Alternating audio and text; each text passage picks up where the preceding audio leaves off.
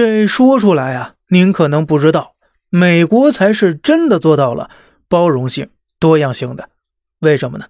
在美国呀，可不只是精英能执政啊，骗子也是可以当议员的，而且骗子的身份被揭穿之后呢，依然可以稳坐议员宝座。这个骗子啊，就是现任美国国会议员桑托斯。在没有被拆穿之前，桑托斯就是美国选民眼中行走的美国梦啊。桑托斯在竞选专辑中是这样写的：“他是纳粹大屠杀难民后代。九幺幺事件爆发时啊，母亲也在双子塔中不幸遇难了。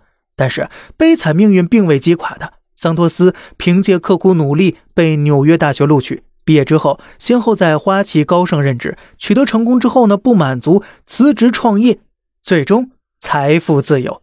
并且啊，桑托斯和其他自私的华尔街精英那可是不一样的。他呀。”热爱环保，曾救助两千四百多只动物。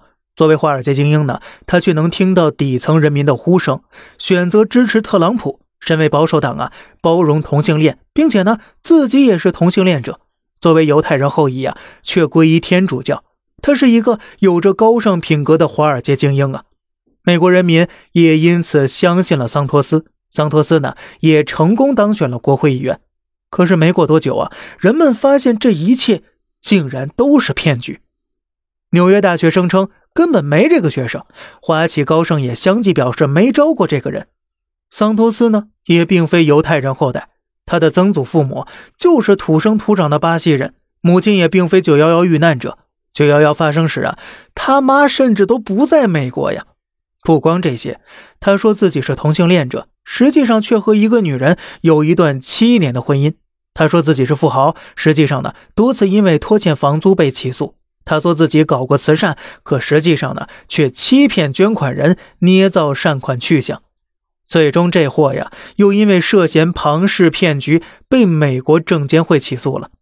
美国上下人民感叹呢，这家伙可能也就名字是真的吧。可是记者调查后发现呢，这人连名字都是假的。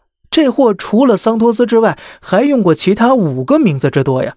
有些离谱了，是不是？你说呀，这么一个骗子是怎么接连骗过竞选团队、骗过选民、骗过这个精英党派，最终进入众议院的呢？更让人难以理解的是啊，为什么他被揭穿之后还能继续担任议员呢？啊，如果您有这种疑问呢，说明啊，您对美国那还真是一无所知啊。美国新闻周刊就桑托斯事件揭露了美国的选举真相。比如啊，你觉得自己有能力且经验丰富，想要参加竞选，可是当你报名之后呢，你被问到的第一件事啊，不是有什么经验、有什么能力，而是先支付七千美元，把名字印在选票上。交钱之后呢，你会见到竞选活动负责人，那这下总该问到自己的能力和经验了吧？但他只关心一个问题：能否支付。后续费用，你到底有没有筹集后续竞选费用的渠道啊？那么，最终有能力有抱负的你呀，连门槛都没迈过去。可是那个骗子桑托斯呢，却进入到了下一轮的游戏环节了。您说气不气呀？那么后面的游戏又是怎么玩的呢？咱们呀，下期接着聊。好了，这里是小胖侃大山，每天早上七点与你分享一些。这世上发生的事儿，观点来自网络，咱们下期再见，拜拜。